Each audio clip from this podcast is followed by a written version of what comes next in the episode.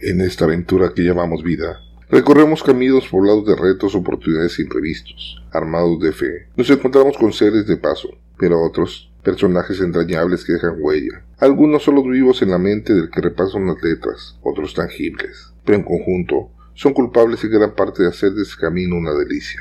A lo largo de este giro alrededor del sol, me has regalado tu secreta compañía, escuchando mi voz, leyendo mis líneas, y tal vez hasta compartiendo un sentimiento, fruto de este torpe relator.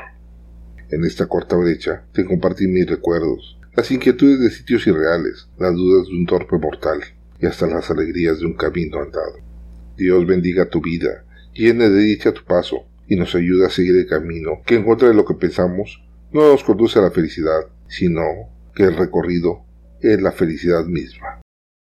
Gracias por tomarte un momento para escucharme. Con cariño, Alberto Riza. Navidad y Año Nuevo del 2023.